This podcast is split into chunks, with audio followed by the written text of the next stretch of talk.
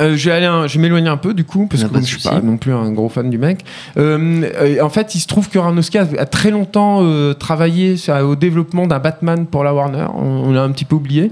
Et c'était l'adaptation. C'était avant les Nolan.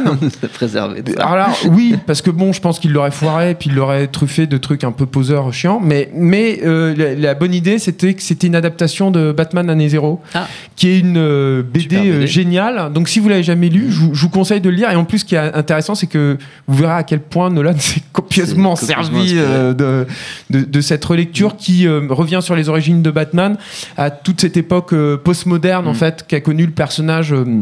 dans le courant des années 80, bon, il y a Frank Miller dans le coup évidemment, Et Mazzucchelli euh, au dessin. voilà, et qui, qui sont à tomber. Euh, voilà, donc euh, je vous le conseille. Vous pouvez, si vous êtes fan de Aronofsky, rêver à ce que Aronofsky aurait fait avec ce, ce Batman De- de Year One. de Year One. Voilà.